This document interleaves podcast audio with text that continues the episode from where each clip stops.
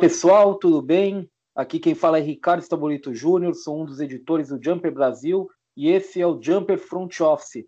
O podcast está na sétima edição. Eu não sou bom de, de, memória, mas eu posso garantir que essa é a nossa sétima edição e nós estamos aqui com a nossa equipe de sempre, né? Eu, logicamente, como já me apresentei, o meu xará, Ricardo Romanelli, como sempre. Ô Xará, tudo certo contigo? Fala, Xará, pessoal, André, tudo bem? É, vamos em frente aí para mais um episódio, né? Estamos já acabando essa série sobre a prévia da off-season dos times, mas o podcast não vai acabar depois disso não, né? Então, vale dar esse aviso desde já aí. E vamos lá, tratar com a segunda prateleira dos times da NBA, pelo menos em termos de resultados nessa temporada, né?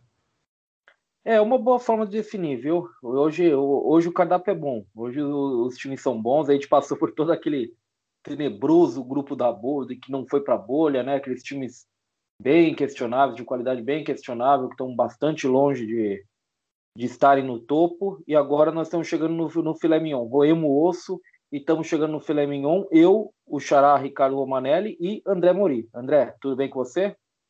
Tudo bem com vocês, Ricardo? Pessoal, nossos ouvintes. Vamos lá. Pior que chegamos, chegamos no filé, mas vamos ter que dar uma varrida neles, porque pelo jeito a nova temporada começa logo menos, né? Então, vamos lá. É, rapaz, o calendário tá apertado, viu? Eu eu já olhei aqui, eu não sei, eu, eu não sei como eles vão conseguir encaixar tudo no calendário. Que bom que o problema é deles, né? Não é meu, porque realmente eu, eu vejo tudo muito, muito apertado, cara. A gente vai ter que passar por cima de muita coisa nessas próximas semanas, mas é para isso que a gente está aqui também, para encarar o desafio. E, e, hoje não é tanto desafio assim. Hoje são bons times em relação ao que a gente conversa, como o Xará é, já adiantou. Esses são os times que foram eliminados nas semifinais de conferência, né? É, boa, boas equipes, equipes fortes, mas que podem se fortalecer ainda mais, sem dúvida, e que tem caminhos para isso.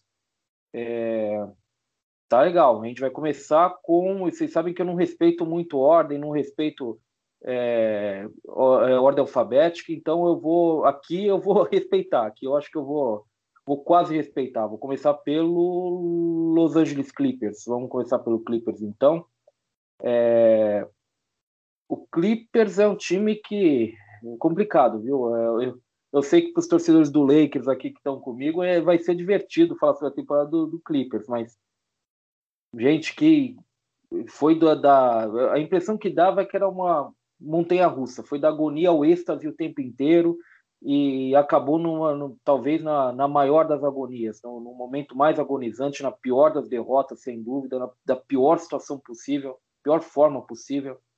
É, se foi uma temporada, se foi uma temporada de Clippers com o Paul George, com o Kawhi Leonard, com esse grande time que eles montaram, né, com esse grande elenco de fato que eles montaram, é um time que tem que ser visto como, como um dos favoritos no Oeste.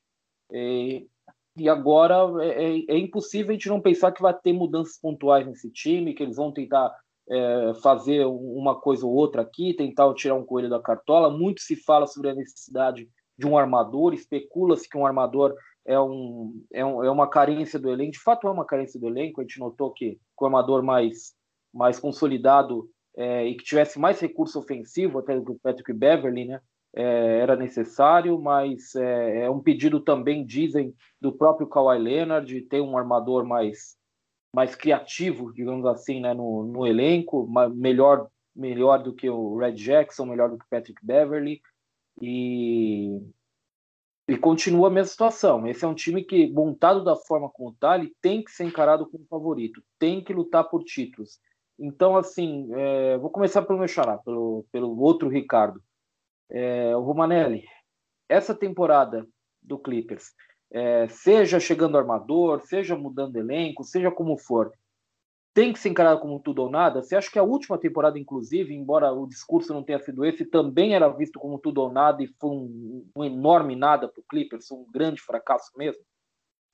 Olha, é sempre complicado você falar, né, em tudo ou nada, especialmente quando você tem uma franquia que trabalha já há vários anos de uma maneira mais estruturada que nem o Clippers, né, com um excelente front office, uma estrutura administrativa realmente muito boa. Mas é, eu acho que tem sim, por um lado, ser encarado dessa forma, né? Porque você tem o Kawhi Leonard e o Paul George é, podendo ser free agents no final dessa temporada, né? E ambos podem é, sair do contrato atual deles para assinar o contrato máximo de 35%, né? Porque eles fazem 10 anos de NBA. Então a, a, probabilidade que eles saiam é alta, a não ser que realmente o teto salarial volte muito e se torne desvantajoso para eles fazer isso agora, né? Só fazer isso na temporada seguinte.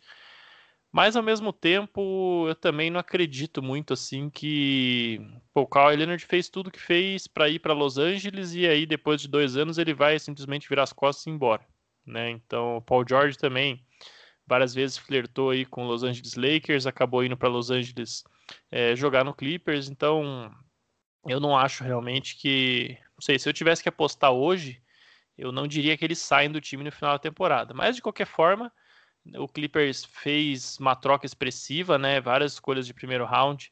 É, além do Shea Gildas Alexander, excelente jovem jogador, e o Danilo Gallinari, que era parte importante da rotação. Na minha opinião, o melhor jogador da temporada anterior, né? Onde o Clippers foi para os playoffs, enfrentou o Golden State Warriors em, em seis jogos, fez uma série assim excelente. Então pagou um preço caro para ter o Paul George e com isso a expectativa cresce muito. Então, sem contar que você tem aí Lou Williams, Pat Beverly, jogadores já todos com mais de 30 anos. O Lou Williams até eu acho já num, num declínio, dá pra gente dizer. É, ele nunca foi um jogador de ir bem em playoffs, é verdade. O único playoffs que eu lembro dele ter jogado bem foi justamente esse da série contra Golden State, onde ele era praticamente o principal pontuador do time, né? Mesmo vindo do banco.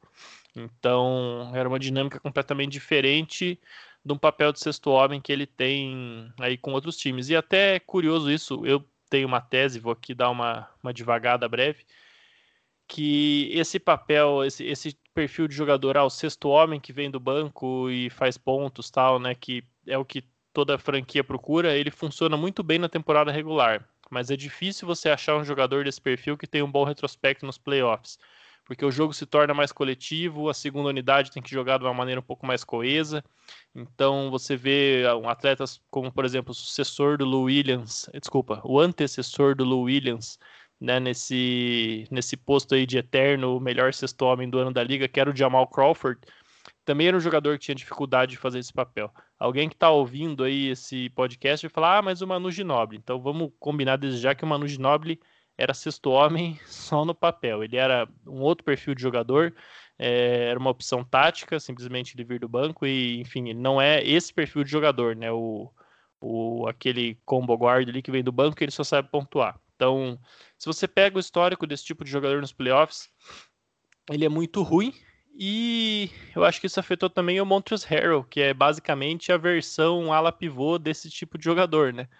E da mesma forma, é, a gente viu nos playoffs aí o Lakers, por exemplo, tendo excelente sucesso com a segunda unidade composta por quê? jogadores táticos, jogadores de, aplicados defensivamente, jogadores que iam sempre tentar os melhores arremessos, dispostos a passar a bola. E nos playoffs você tem que ter uma rotação de 8, 9, homens ali que vão cumprir esse papel da melhor forma. E aí jogadores nesse perfil acabam não dando certo. Aí você soma isso o Pat Beverly, que na minha opinião, pode ser uma opinião até um pouco polêmica, sempre achei um jogador bastante superestimado, né? Ele é, ele defende bem tudo, mas fala muito mais do que, do que entrega. E nos playoffs eu achei ele agressivo, teve alguns problemas com falta, você via que ele estava um pouco pilhado. É, isso refletia até um pouco o que a gente já ouviu falar que foi o vestiário do Clippers nos playoffs. É um time que tem um problema de liderança. O Kawhi é um jogador que praticamente não abre a boca, isso é notório. O Paul George é um cara que, pelo que a gente soube aí, teve atritos no vestiário também, principalmente com o Montrezl né? Você tinha ali o Marcus Morris, que é um jogador que por onde passa também acaba tendo esse tipo de atrito. Então, é um, é um time que, que, que pecou pela liderança de vestiário. É, isso passou também pela responsabilidade do Doc Rivers em, em conseguir criar esse ambiente. Isso pesou na decisão de demitir ele, com certeza. É, então, o Clippers agora vai ter que. Eu acho que o talento esse time tem, é inegável. tem uma decisão é, sobre o contrato do Montrezl Harrell, o que, que, vai fazer, se vai renovar, se vai tentar uma sign and trade, que eu acho difícil no atual cenário financeiro da NBA. É, o que, que vai fazer com o Marcus Morris, né? O Morris é um cara que eles não têm os bird rights dele, ele é um free agent é, não bird, mas como ele tinha um salário alto na última temporada, né, 15 milhões, o free agent não bird você pode renovar é, por até 120% do que era o salário dele na temporada anterior, então o Clippers poderia renovar ele até 18 milhões, eu tenho certeza que ele, na verdade, vai assinar por menos que isso. Então, se o Clippers quiser trazer ele de volta, não acho que seja problema. E o time vai ter que buscar um outro pivô, né? Porque, por mais que tenha ficado claro que o, o Ivica Zubat é, tem que ser realmente o principal pivô do time nos playoffs e tudo mais, ele é um cara que não vai conseguir jogar mais do que seus 25 minutos ali, né? é, sem ter problema com falta, sem ter problema com cansaço também. Então você precisa de outro pivô nessa rotação e que não pode ser o Harrell. Né? O Doc Rivers morreu abraçado com o Harrell literalmente nos playoffs. O Clippers é, perdeu em, assim de maneira avassaladora nos minutos que ele estava em quadra na série contra o Denver Nuggets. E é uma realidade, porque nos playoffs do Oeste, se você quiser chegar na final, você vai ter que passar pelo Anthony Davis, você vai ter que passar pelo Nikola Jokic, não, não adianta. No Oeste agora vai mudar um pouco aquela coisa, né? Que o pessoal só pensava no Warriors, que você tinha que ter uma lineup small ball para poder tentar competir com eles. Agora você precisa ter um, ter um garrafão um pouco mais sólido, na minha opinião, para você poder ser um contender de verdade no Oeste. Então o Clippers vai ter que buscar isso aí. Não tem muitas opções, é o time que não vai ter espaço no teto salarial. É, vai ter que trabalhar aí com a, com a mid-level exception. A gente ainda não sabe, até pela incerteza do cap, se é a mid-level de taxpayer ou não taxpayer, né, que vai variar aí de 9 para 5 milhões, mais ou menos. Então, vai ter que buscar dentro dessas opções, não sei, de repente buscar um, um Aaron Baines, um Tristan Thompson, são jogadores de um perfil ali que eu acho que se encaixam bem para esse tipo de pivô defensivo que o Clippers precisa. E armador, eu acho que só via troca. Não tem nenhum armador para ser titular desse time na Free Agents, pelo menos não com a característica de ser o cara que vai conduzir a bola, que vai criar, né? Vamos dizer que baixa louca no Fred Van Vliet e ele aceita assinar pelo mínimo com Clippers, né? Só para cogitar, mas também no, o Van Vliet não tem essa característica. E tendo sido um pedido do próprio Kawhi, é de se imaginar que o time vai sim buscar uma opção via troca. E aí a gente tem que ver o que, que o mercado apresenta. Chris Paul foi um divórcio um pouco complicado e o salário dele é alto, então eu não acho que seja uma opção, mas quem sabe com uma oferta certa você não consegue buscar um, sei lá, um Rick Rubio no Phoenix Suns, por exemplo, considerando que o Suns tem outros planos para armação, enfim, é, tem vários armadores ao redor da liga, até armador, paradoxalmente, é, eu acho que é a, a posição que você tem mais opções na NBA hoje, mas para ter um certo para esse time do Clippers, é, eu acho que já é mais complicado. E a gente viu a diferença que criadores de jogadas fazem nos playoffs, né, com o impacto que o Rajon Rondo, por exemplo, que foi um jogador, falando português claro, medíocre durante a temporada, mas que nos playoffs, é, jogando ali até junto com o LeBron James em quadra, ficou claro que esse é o tipo de jogador que você vai fazer as jogadas certas né, na, na hora que importa, né? Então, isso faltou muito para o Clippers, o time foi muito apático, teve esse problema de vestiário. Eu acho que com certeza esse problema foi aumentado pela bolha, né? A gente até. É, não a gente aqui, né? Porque o podcast não existia, mas é, a comunidade NBA como um todo aí que comenta, analisa NBA, todo mundo falou antes dos playoffs que o entrosamento ia pesar mais do que nunca, né? Que os times mais entrosados iriam mais longe. Eu acho que isso é, se provou verdadeiro, porque Lakers, Heat, Celtics e Nuggets, os quatro times que chegaram nas finais de conferência, estão entre os quatro times mais entrosados da NBA, né? Os, estão ali, sei lá, nos, nos cinco, seis times mais entrosados da NBA, todos quatro. E o Clippers teve esses problemas, agora o time vai para as mãos do Ty Lue, que mostrou ser um bom técnico de vestiário enquanto teve no Cleveland Cavaliers, né? Tem assistentes aí como Kenny Atkinson, que também soube gerir um bom ambiente lá no Brooklyn Nets. Então, Vamos ver o que acontece aí, principalmente que movimentos o time faz para trazer esse armador. É, especialmente levando em consideração que, mais do que nunca, a gente deve ver o Kawhi fazendo o famigerado load management né, durante essa temporada. Dessa vez acho que sem ser julgado, porque outros astros vão ter que fazer também. E é por aí. O caminho para o Clippers, é, eu acho que é mais você alinhar expectativas, né, alinhar papéis, todo mundo um pouco mais familiarizado com um com o outro, todo mundo vai ter um tempo para refletir na off-season o que fez certo, o que fez errado, uma nova comissão técnica. Eu acho que em termos de elenco falta pouco para esse time ser campeão, se é que falta alguma coisa, tá? Porque não sei se de repente entrosado e com o Kawhi tendo a bola mais nas mãos nos playoffs, você vai realmente precisar desses elementos, né? Talvez seja coisa ali de uma, duas peças pontuais, você já consegue resolver esse elenco. Eu não acho que o, Clippers tem um problema de material humano, e sim de você saber fazer tudo funcionar. O Roma falou muito bem do, do Clippers, né? Eu queria só trazer alguns pontos que são bem particulares, é aquela coisa que a gente não vê mais muito na NBA, mas vai fazer toda, vai fazer toda a diferença para esse Clippers conseguir se né, melhorar, avançada do, desse, do que eles fizeram esse ano, né, que é a expectativa. Todo mundo passou a temporada inteira esperando esse confronto de, de Los Angeles né, nas finais do Oeste e acabou não acontecendo. A primeira, né, o Tailu, além do Kenny Exxon, né, eles trouxeram também o Chauncey Billups como assistente e o Dan Craig do Miami também como assistente. São três assistentes, assistentes muito bons. É, é, obviamente, o Atkinson caindo, né? Ele era técnico principal no Nets, fez um, fez um bom trabalho com, com aquele Nets em construção. Esse último ano não conseguiu, né? Até você vê muito do, do, do pessoal do Nets falando, ele não conseguiu fazer a transição, né? Do, do time Nets, aquele time legal, que todo mundo virou fã, pro time do Duran e Kyrie, né? Então ele não conseguiu adaptar muito, muito parecido com o que aconteceu com o Clippers, né? Com o Doc Rivers, que ele também trouxe um time na temporada passada muito forte, muito nessa coisa do coletivo.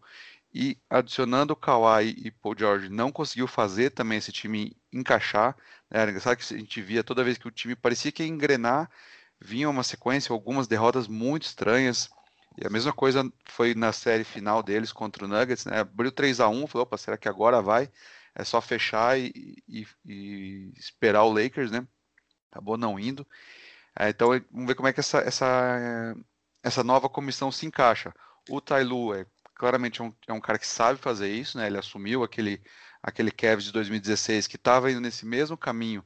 Ele, por ser ex-jogador, né, ter passado por, por times também né, passou pelo Celtics, passou pelo próprio Clippers antes, né, já como assistente e, e, de front office, então já tem esse lado já de saber transitar em todos os lados, né? Se reforçou com bons, com bons assistentes, o Dan Craig é, tá sendo assim, pouca gente vem falando, né, mas ele era um cara que vinha crescendo, ele já era o principal assistente do, do Spo no, no Heat, né? Tanto que os, os dois jogos que o Spo não, não treinou o, o Miami pelo nascimento dos filhos, foi ele que, que era o, o, o técnico principal, né? E ele, então ele tá vindo pro, ele veio pro Clippers com esse mesmo papel, né? Então ele deve ser o principal. imagino eu que o que o Chauncey Billups vai assumir o ataque, o, o Dan Craig a, a defesa, né? Como, como, se fosse um coordenador ofensivo e defensivo, e o Atkinson voltando aquele papel que ele desempenhou na, na comissão do Bud em, em Atlanta, né, desenvolvendo, com o desenvolvimento de jogadores. Então, acho que é, tudo indica que esse, esse vai ser o, o, desenho da comissão do Tailu, né? Ah, essa, acho que a primeira mudança que vai ter no Clippers já deve trazer algum, tipo, algum fruto antes ainda de, de a gente falar em, em, mudanças no elenco, né? O Roma falou também da questão do, do Morris, eu também acho que ele não vai conseguir os 18 milhões, eu acho que alguma coisa na faixa de, de 12 a 14, né, acima da mid-level também, é, seja o caminho para ele. Talvez deem um, um, dois anos ou um mais um, né, para para ele assinar um pouco menos ou falar, ok, te dou, te dou uma player option no ano que vem, né, para ele ficar. E a questão de mais pega pro, pro Clippers é o, o. Né, o Montrezl Harrell. O Roma falou, ah, pode trabalhar uma sign and trade. Só que aí entra aquela coisa da puxando lá, né, a 89 cláusula da CBA e o Harrell cai exatamente nessa. É uma regra da CBA antiga, de 2011, que tinha muito, né, porque na, quer dizer, foi tirado em 2011. Antes disso, acontecia muito do que um time que tinha os direitos infla, inflava o salário do jogador num contrato por um ano, um time acima do cap que tinha o bird rights, inflava esse contrato propositalmente para usá-lo em troca. Né? Então, quando eles começaram a ver que estava acontecendo muito isso, eles criaram né, o que eles chamam de base year compensation, uma remuneração do ano base, vamos traduzindo literalmente, né? E o que, que ela diz? Ela diz então que um jogador que vai renovar com o seu próprio time, o time tendo os, né, o Bird, os, Bird Rights, ou a Early Bird, né? É três ou dois ou três ou a partir do terceiro ano com o mesmo time, ele não, se ele assinar por um valor acima de, de 120% do salário anterior, o valor de troca dele é, é, é, é só o salário, esse limite de 120. Né? Então, assim, trazendo o Harold para o caso desse ano, o salário dele esse ano foi 6 milhões. Então, 120% disso seria 7,2 milhões, né? Então, se ele assinar, por exemplo, ele assina, acerta um signing trade com o dizer, Warriors, por exemplo, algum outro time, né, vamos dizer, e por 14 milhões por ano, né? Então, pelas regras normais, o Clippers poderia receber até 120% desses 14 milhões. Né? Como, é, como é, o Clippers está na, na faixa do Luxury Tax, seria, teria que bater 14. Vamos também facilitar os 14 milhões. Agora, como ele é, ele está nessa regra do base year né, compensation, o Clippers, apesar dele mandar 14 milhões, ele só pode receber 7 milhões, que seria esse 120, 120%. Então é uma situação muito difícil de fazer o salário bater, porque o, o, o Harold teria que ir para um time que, que ele possa, rece que possa receber 14 milhões, mandar de volta só 7. Então esse time teria que ter pelo menos 7 milhões em cap. Então, assim, entende como começa a ficar cada vez mais complicada, é a situação assim, praticamente impossível de achar, né? Porque se o time tem 7 milhões em cap sobrando para poder receber e mandar, ele assina direto, né? Fica mais fácil, fica, ficaria mais fácil do, do que fazer essa negociação toda. Então, o caminho para o Harry, eu acho que é muito mais um, um assinar um contrato um mais um também com o Clippers, né? Quanto ele ele vem de salários baixos. Então, até agora na carreira, o, o Harry ele ganhou somente. Ele ganhou 16 milhões, praticamente, nessa, na, nessa, na carreira dele, né? Então, acho que um caminho para o Clippers falar, ok, então eu te ofereço 28 milhões por dois anos, né, um 1 mais um, e te dou a player option, né, caso você queira tentar novamente a tua free agency em 2021, com mais times, com mais cap disponível. É, em um ano, basicamente seria um contrato de 14 milhões por um ano, ele praticamente dobra o salário da, da carreira dele, né? E volta para 2021 para free agent. Se tiver um problema com lesão ou o mercado não for bom para ele, ele consegue pegar mais um chequezinho de 14 milhões e 2022 ele segue segue a vida, né? Novamente na free agency. Acho que esse é, um, é o melhor caminho para ele, né? Acho que ele, essa questão da, dessa, dessa regrinha pode sacanear ele bem, bem forte nesse ano, né? Então, e ajudar o Clippers a renová-lo, talvez tendo um valor um pouquinho mais baixo do que precisaria pagá-lo pagá-lo na, numa, numa situação normal. É o Montrezl Harrell, eu, eu acho que assim o desempenho dele na bolha meio que ajudou o Clippers nesse sentido, porque eu acho que vinha se desenhando um mercado muito forte para ele. E, e, os playoffs meio que trouxeram ele de volta para a terra, sabe? Trouxeram, mostraram, ó, esse cara ele, ele é sim um bom jogador, é o melhor reserva da liga, eleito e tal, sim, mas também eh, ele tem suas falhas, é um jogador que para um pivô ele é baixo, ele não é um bom defensor, então é assim, não, não é um cara também que você vai despejar muito dinheiro, que é o cara para ser seu grande investimento. Então assim, é, em, em linhas gerais, eu acho que, pelo menos no caso do Montrezl Harrell, o mau desempenho dele na, na, na bolha foi vem a calhar para o Clippers nesse momento de renovação. É, Clippers é um, é um, caso muito complicado. Marcos Morris também que vocês estavam falando, inclusive, esse é um jogador que eu acho difícil ficar no Clippers por causa de é, especialmente financeiro. Eu acho que um time qualquer, ele já mostrou na última season que ele vai para onde tiver mais dinheiro. Assinou, é, apalavrou com o Spurs, o Knicks chegou com mais dinheiro e deu tchau para o Spurs e foi para o Knicks. Então acho que o Marcos Morris deu uma boa, deu uma boa demonstração do que é a prioridade para ele na última season. Então é, eu, eu, eu acho que o Clippers vai ter que remodelar um pouquinho, meio que forçado o elenco, mas essa remodelação pode vir para o bem do time, né? Digamos assim, para você suprir mais é, lacunas específicas, funções específicas no time, o, como o Xará falou dos criadores, é, e aí eventualmente você cai no armador, né? É, é, é, a lógica, mas enfim, eu acho que o Clippers é, eu, eu também não vejo o Kawhi e o Paul George largando o barco se tiver mais uma derrota, assim, sumariamente, pulando fora de, de um dia para o outro, automático, mas é, é uma situação a se acompanhar. O Clippers tem que ser mais competitivo do que, do que foi na última temporada, porque esses altos e baixos aí, a impressão que dava é que todo o tempo, né, a impressão que dava é que ia acabar mal, e de fato acabou, acabou bem mal, né, na verdade. É... Exato. É, é? O Kawhi, o Kawhi e o Paul George, até, é, Ricardo, eu não estranharia eles assinarem extensão. Né? Lembra que eles vão, vão jogar 2021, eles têm player option, os dois para 21 22, mas essa situação, essa incerteza toda de cap, né, se congelarem o cap, eu não estranharia eles assinarem uma extensão, né, pelo menos para mais um ou dois anos, para se resguardar de, uma possível perda de, de, de, receita. Né? Tem, tem essa conversa muito de que, o, de que a NBA iria congelar artificialmente essa queda, né? porque a, a, terminaram a contabilidade toda, e se fossem aplicar a regra normal, né, pela perda de receita que teve com essa temporada, o cap para 2021 cairia para 90 milhões. Né? A última previsão era 109 milhões, cairia para 90.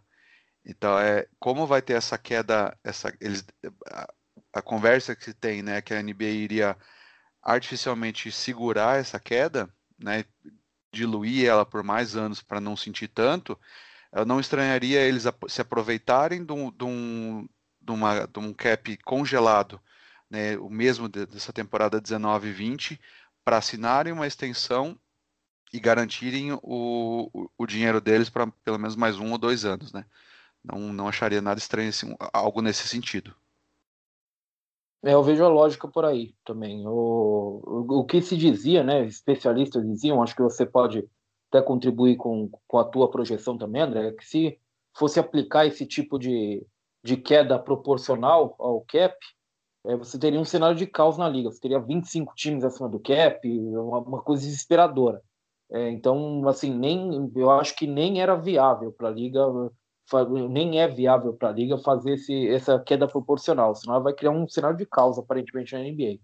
É, mas eu, eu, acho que, que eu estava até pensando enquanto você estava falando, eu acho que esse é um cenário possível, viu? O Kawhi e o Paul George, até para se resguardar, estendem mais um ano aí, que pode dar também um ponto de segurança aí para o Clippers, um pouquinho mais, não muito, mas algo para que eles possam pisar com um pouco mais de firmeza nessa temporada e tentar ver o que eles podem fazer para mexer esse elenco, que é uma mexida que vai ser obrigatória, porque, como vocês disseram aí, tem jogadores se movimentando, tem jogador saindo, jogador é, se tornando agente livre, e, esse elenco vai ter que ser remoldado. Eu gosto especialmente da ideia do Xará, Aaron Baines. Eu gosto é, especialmente de, esse. Ele falou e na hora me, me brilhou uma luz aqui. Eu acho que seria uma contratação legal para o Clippers. O próximo time que a gente vai tratar aqui é o campeão da temporada anterior, né? O Toronto Raptors, que caiu nas semifinais do leste. Aliás, teve uma campanha muito boa, o Raptors, né? Perto do que se esperava aí depois da perda do Kawhi Leonard, fez uma temporada. É, eu gostei bastante, uma temporada divertida, uma temporada bastante decente, uma defesa de título até acima da, do, do, do, do esperado em, em linhas gerais de desempenho.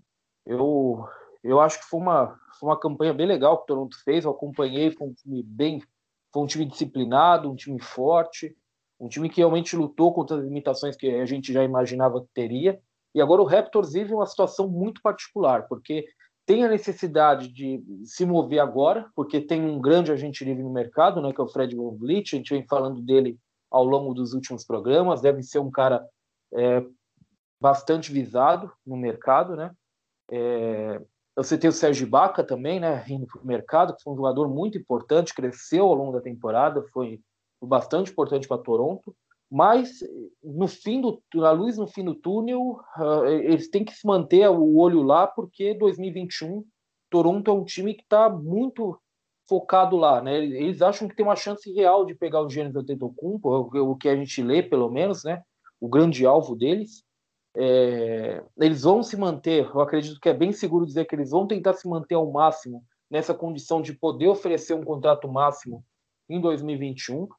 É, agora, você tem um equilíbrio um pouco difícil, né? Você tem um time que, para se manter competitivo, porque não faz muito sentido para o Raptors agora, a não ser que eles realmente joguem tudo no chão e se reconstruam, o que, não, o que aí inviabilizaria eles na off-season de 2021 buscar grandes agentes livres, né?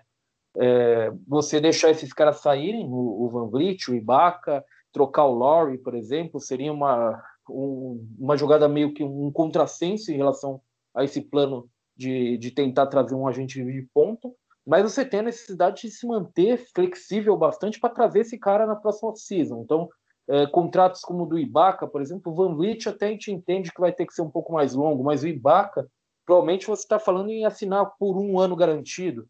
É, é uma situação um pouco mais complicada, né? Então, André, como você vê essa equação se fechando? Como que você vê o Raptors podendo se manter competitivo agora e, e manter, especialmente o Fred Van Vliet, que é uma questão complicada, um agente muito visado, e ainda assim se manter na, no jogo para 2021, trazer o, o Giannis, que é o, o, grande objetivo, mas talvez se não vier o Giannis, trazer um, um jogador periférico aí, um, um, um, astro, digamos assim, periférico, um, um Oladipo, que deve estar livre no mercado, alguém assim para fortalecer o time. Como que dá para fechar essa equação? Você vê é, isso sendo possível? O que, que dá para o Toronto investir agora ou fazer agora para não perder essa luz lá em 2021? Possível é, né? Existe um caminho, o... e tudo parte do, do Fred Van Vliet, né? Ele já deu diversas declarações falando que a preferência dele é ficar, né? ele quer renovar com o time, mas tem essa questão. No, matematicamente, né? O que seria algo factível pro, pro, pro Raptors? Convencê-lo, né? Assinar por quatro anos a 80 milhões. Né? Então, eu falaria de uma média de 20, 20 milhões por ano, talvez comece forte esse ano né? e, e decresça para esse valor ser um pouco menor do que os 20 no, na, no, na frente de 21, né? Mas vai ser pouca, a diferença vai ser pouca coisa, não vai ser também tão significante, significativa assim. Ah, esse, esse valor, 80 milhões né, por 4, garante que em 2021 o contrato dele do Pascal Siakam, né, que seria, vai ser de 31 milhões em 2021, 21, 22, e a cap hold do OG Ananobi, né, esses três contratos, mais aquelas cap holds mínimas né, e, e, e PIX, garantiriam um contrato máximo na faixa dos 30%, que é o Giannis. Né? É, hoje vamos falar, falar especificamente dele, porque já teve o né, o Wode falando, e ele falou disso em, em, fevereiro, né, então é nem foi antes de pandemia, antes de qualquer coisa, né, de, de Bucks ser eliminado também da, da, forma como foi nesse, na bolha. Então, assim, alguma coisa tem, fala muito da conexão, né, do, do, do Masai com o, com o Giannis, lá de, pela Nigéria, né, o antepassado deles uh, na, na Nigéria, então, assim, não, não dá para descartar. Né? A gente não sabe o que, o Giannis vai fazer, mas eu não descartaria. Acho que o plano dele é esse mesmo. E além do Van Vliet, aí acho que é trazer todo mundo de volta realmente, né? Mesmo o Gasol tem esse um monte de rumor de que ele voltaria para o Barcelona junto com o Paulo Gasol, mas o Paulo já falou que falou, da minha parte não tem nada disso, eu tô aqui, tô deixa, deixa eu quieto no meu canto aqui, acabei de virar pai, né? Então acho que dá ainda para o Raptors trazer o, o Mark de volta, no salário também, no contrato de um ano, o salário é bem mais baixo, já trazendo ele para a realidade atual, né, de um cara de 35, 36 anos. O Ibaka já é um pouco mais complicado, né? Ele, ele tem mercado, Né? Eu acho que ele tem mercado para mid-level uh, completo, então aí na faixa de 9 milhões. Então, acho que um, um, caminho que o, que o Masai pode trabalhar com o Ibaka é falar, pô, você está cogitando assinar por né, dois anos ou três anos a 9 milhões por ano com Blazers ou com Mavs da vida, então eu te dou aqui um ano e 18 milhões. Né? Então, eu já te garanto todo, praticamente todo esse salário que você ganharia em dois, três anos, eu te garanto esse ano. Né? Você fica, a gente tenta, tenta mais uma mais uma, uma volta né, no, no relógio com esse, com esse time. E 2021 a gente aí cada um segue a sua vida, você renova mais baixo, a hora que a gente conseguir a terceira estrela, uma outra estrela e, e vai, né? Então assim, esse é o principal caminho. Outra coisa que pode dar um pouquinho de, de, de problema nesse plano, né, Giannis em, em, em Toronto. O OG está indo para o quarto ano, é o ano dele assinar a extensão. Né? Então, antes da, da temporada começar, tem um limite ali para assinar a extensão um jogador de quatro anos.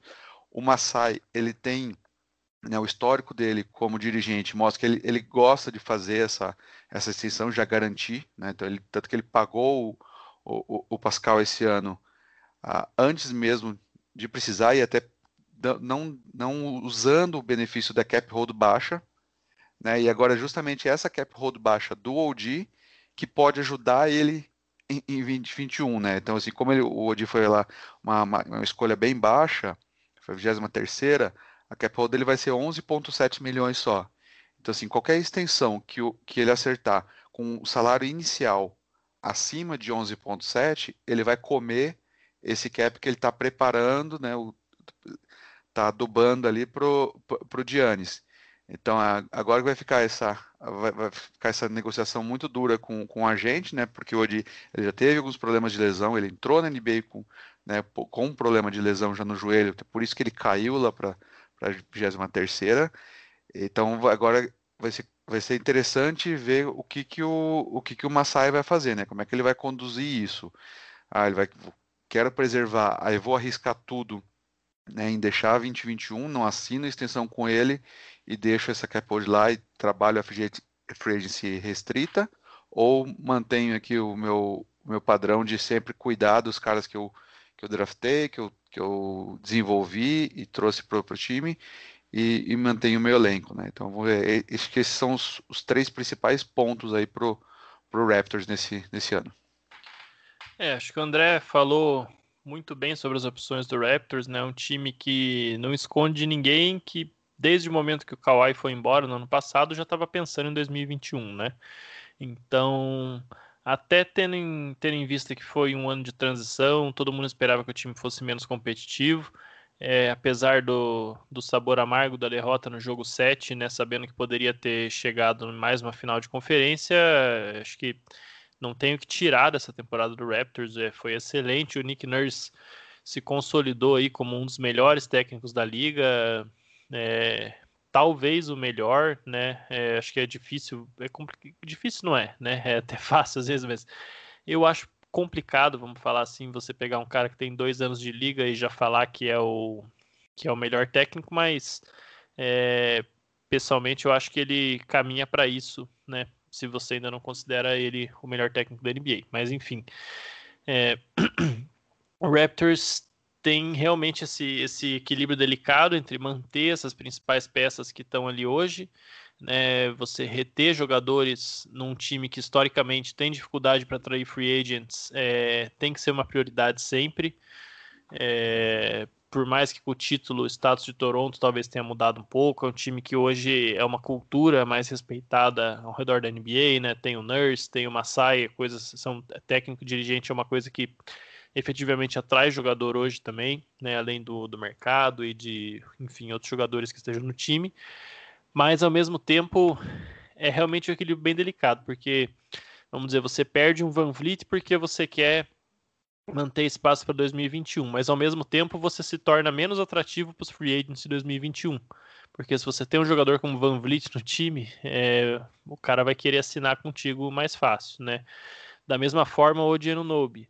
Né? Da mesma forma, o Serge Ibaka, que se tornou o pivô que todo astro quer ter no time dele, basicamente. Né? O cara que, que defende bem, passa a quadra, é, faz ali o serviço, famoso serviço sujo do garrafão. Então, se você não é um pivô na NBA, você quer ter um cara como o Serge Ibaka como seu pivô no time, né?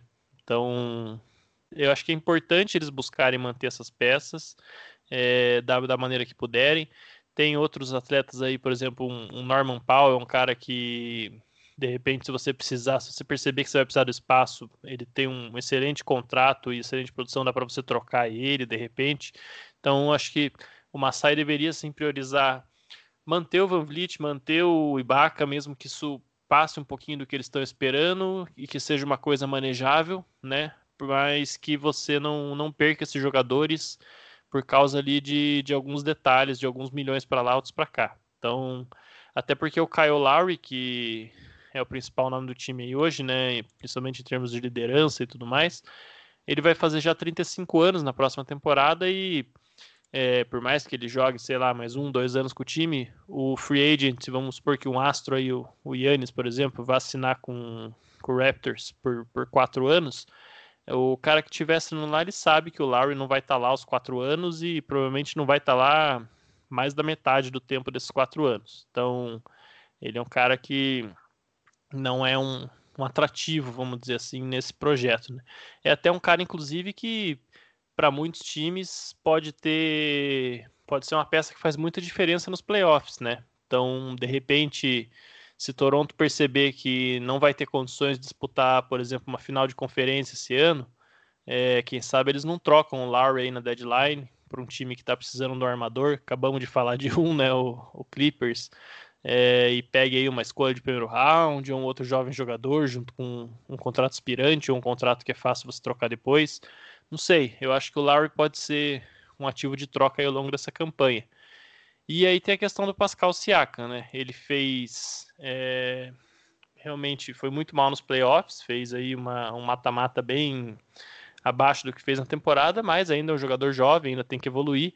É, eu acho que além da, da, da, excelente defesa que o Celtics fez nele, ele parou na limitação do próprio jogo ofensivo dele, né? Ele tem ainda movimentos muito previsíveis, ele, ele é muito bom no que ele sabe fazer, mas ele não tem um jogo mais refinado. Então, é, ele, ele costuma girar é, quase sempre para o mesmo lado, ele não tem ali um, um post-move na hora que a coisa aperta, ele não tem um repertório de, de finalizações ao redor do aro, né? Que ele, que ele improvisa.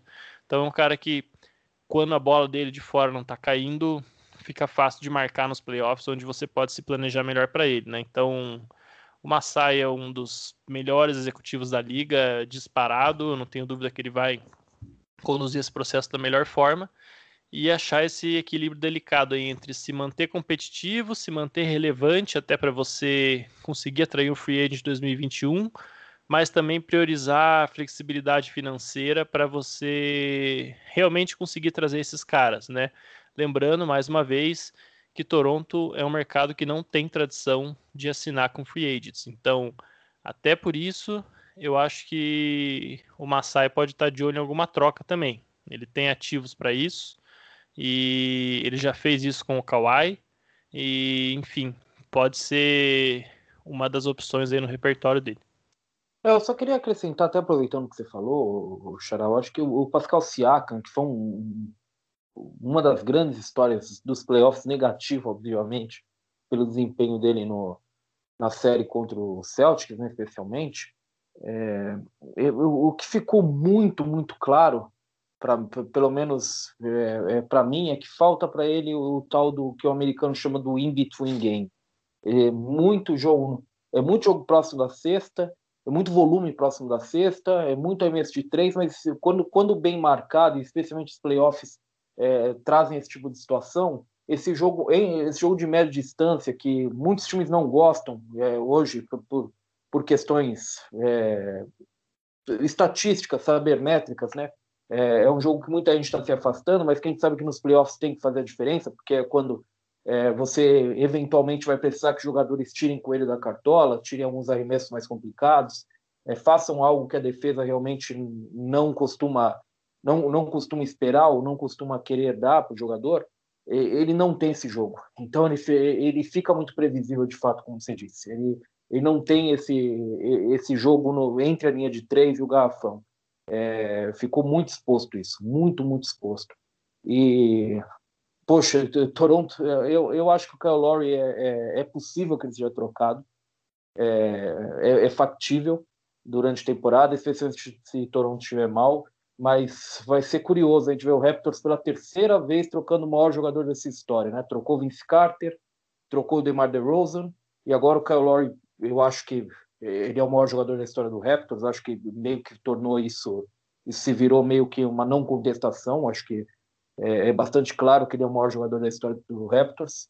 Trocar ele vai ser o terceiro cara que eles vão trocar, vão ter que trocar, né? O terceiro maior jogador da história que eles vão ter que trocar em algum momento. É, é, um, é uma situação desgastante, a gente sabe. A gente viu o que aconteceu com o DeRozan, a gente sabe todo o trauma que foi com o Vince Carter. É, é, complicado, mas, mas vamos ver, vamos ver. É algo que, que é factível mesmo de acontecer. O próximo time que a gente vai discutir é o Milwaukee Bucks. O Milwaukee Bucks eu poderia falar um monte de coisa aqui, sinceramente, mas a gente sabe aonde isso vai chegar, o Xará. Como manter Giannis Antetokounmpo? Como não fazer que Toronto, não fazer que Warriors, fazer esses times não serem ameaças e Milwaukee de fato conseguir segurar o tempo que for a mais o Giannis, porque é, o relógio agora você consegue ouvir o tic-tac, né? O relógio está chegando mesmo para eles. Exatamente. Eu já vou começar falando justamente aí do, do nosso grego, né? Duas vezes MVP da NBA e Defensive Player of the Year é ainda muito jovem, né? Vai fazer 26 anos é, no final do ano agora. Então é o jogador que todo mundo quer ter na NBA. A free agency dele com certeza vai ser muito mais falada do que já está sendo durante a temporada. Mas apesar de no, no, episódio passado aí eu ter feito toda uma linha de raciocínio de como eu acho que se ele for sair, Dallas é, na cabeça dele vai parecer o melhor destino. Eu devo dizer agora que hoje a minha aposta é que ele não sai de Milwaukee. Tá? É, o primeiro motivo é financeiro. Acabei de falar, o Yannis tem apenas 26 anos, então ele não está com pressa nenhuma para sair e ganhar título, tá, essa coisa toda. E o Bucks pode oferecer, é, claro, isso tudo vai depender da realidade né, financeira aí. A gente está fazendo muito essa ressalva ao longo dessa série mas presumindo que as coisas fiquem como estão, mais ou menos ele vai poder ter um contrato ali de aproximadamente 250 milhões de dólares total. E desculpa, ninguém recusa essa grana. Isso é uma coisa que me surpreenderia muito. Teria que acontecer alguma coisa muito grave em Milwaukee. É, ele teria que, não sei, é, ter outra prioridade em mente, porque é, o que outro time poderia pagar para ele é consideravelmente menos e, seria difícil ele recuperar essa grana. Eu não acho que com patrocínio, até porque ele já tem um bom contrato com a Nike, tem outros patrocínios, e ele não é um cara também muito midiático, né? não tem todo esse potencial de propaganda. Eu não acho que ele recupere esse dinheiro tão fácil. Então, o manualzinho aí dos jogadores diz que você assina o contrato, garante a grana e daqui um, dois anos você pede troca se não tiver bom. Então, eu apostaria mais nesse caminho para o Yannis. Quanto a melhorar o time em volta dele, é, Milwaukee tem algumas decisões a fazer. É, a melhor decisão que eles poderiam ter tomado, na minha opinião, é, eles já não, não, não foram por esse caminho, que era o Mike Budenholzer. É um técnico que eu gosto muito dele na temporada regular, os times dele têm padrão de jogo, mas é, para mim já foram muitas falhas em playoffs. Não, ele simplesmente não adapta a rotação, ele não, não eleva os minutos dos jogadores. Né? Nessa série que o, o Bucks perdeu para o Heat, o Yannis no auge da forma e sendo um dos jogadores mais fisicamente dominantes da NBA, teve jogo que não jogou 30 minutos. Então, claro que isso depende também do próprio Yannis. Tem horas que ele realmente cansa porque ele joga numa intensidade muito alta é, ele teve jogo aí que teve problema com falta, então contexto é um pouquinho mais amplo, mas de qualquer forma, é, o Yannis tem que jogar mais né, nos playoffs do que ele vem jogando. Não só ele, o Middleton, o Chris Middleton teve jogo que jogou pouco. É, no geral, eu acho que o Bud ele é, acaba montando mal algumas coisas. Por exemplo, o Bucks tem aquela tem eles eles deixam, né, por, por opção, deixam a linha de três aberta que é justamente para você poder jogar com o Brook Lopes no, no garrafão, ele não ter que sair e marcar jogadores no perímetro, mas nos playoffs essa é uma tática que eu acho que você acaba pagando caro por ela. Porque os times conseguem se planejar melhor em torno do teu esquema defensivo e você não vai ter a variação tática, porque a variação aqui seria você jogar o Yannis para pivô, por exemplo, e ter um time que vai fazer todas as trocas, mas aí você não tem opções no elenco para fazer isso. Então, e também não é algo que o Budenholzer já mostrou né, em outros trabalhos com o Atlanta Hawks e ou mesmo no próprio Bucks ano passado e esse. Então, assim como no Clippers, aqui a coisa vai para a questão de você ter um criador de jogadas.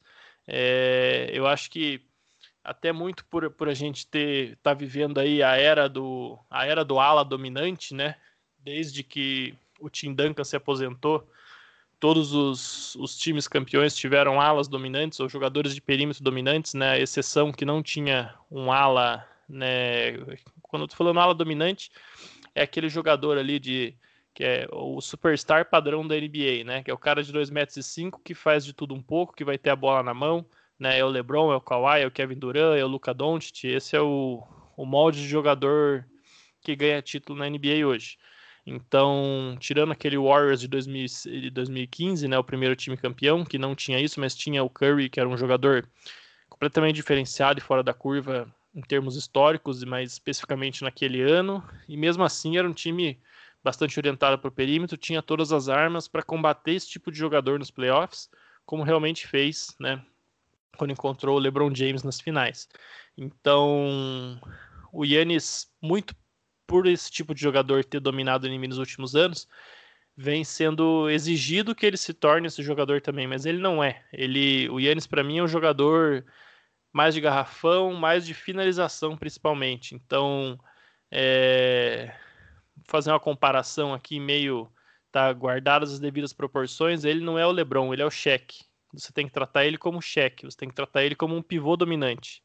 Então, ele é um, ele é um big man moderno. Então, é, se você pegar aí no que a gente vai chamar de era moderna da NBA, de 1980 para cá, não estou nem falando do jogo da revolução para o perímetro, né, do jogo que foi nessa década aí, tô falando de é, 1980 para cá, nenhum pivô, mesmo que seja o melhor jogador da liga naquele momento, e tem vários, foi campeão sem ter um excelente armador ou um excelente é, jogador no perímetro junto, que pudesse criar jogadas em final de jogos, que pudesse ter a bola na mão, mesmo que o objetivo fosse você chegar nesse pivô.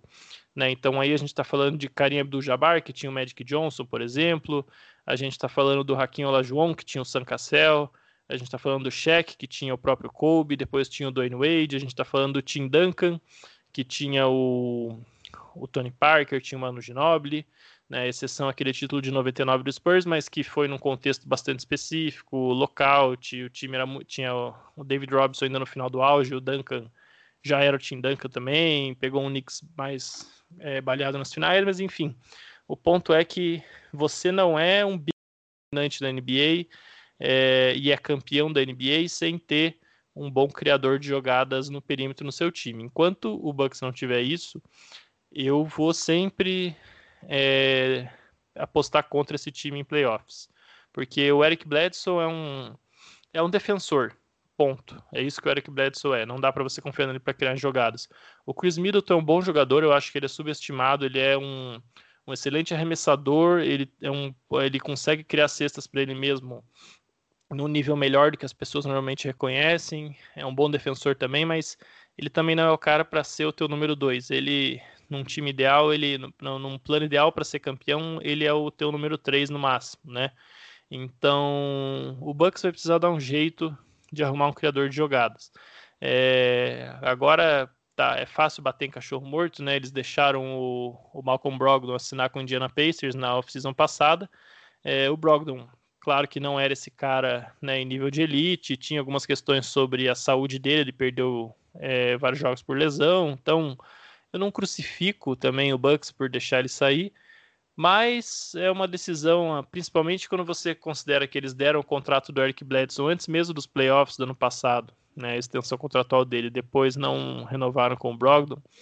Eu acho que é uma decisão errada, né? Olhando nos playoffs mesmo, se eles tivessem esperado, eu já teria deixado o Bledsoe sair e ficado com o Brogdon se fosse uma opção, né? Porque na verdade até não era uma opção time que quer ser campeão tem que pagar a Luxury Tax, não tem muito jeito.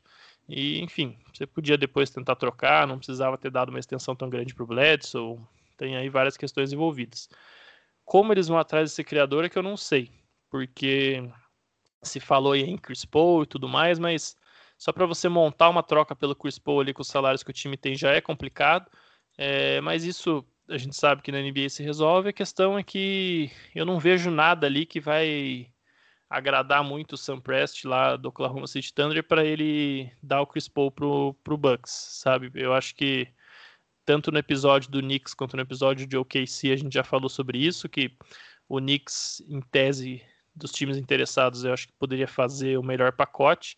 E quando você olha o Bucks aqui, você teria que juntar um monte de salário, é, nenhum salário expirante, diga-se de passagem, tirando o Dorsey e Ilyasova, por exemplo, mas teria que mandar sei lá, o contrato do Bledsoe, que vai até 2023, né, que chega em 19 milhões no último ano, você teria que mandar o contrato do Brook Lopes, talvez, que também vai até 2023, ali na, fase de, na faixa de 12, 13 milhões, dependendo de como você montar essa troca.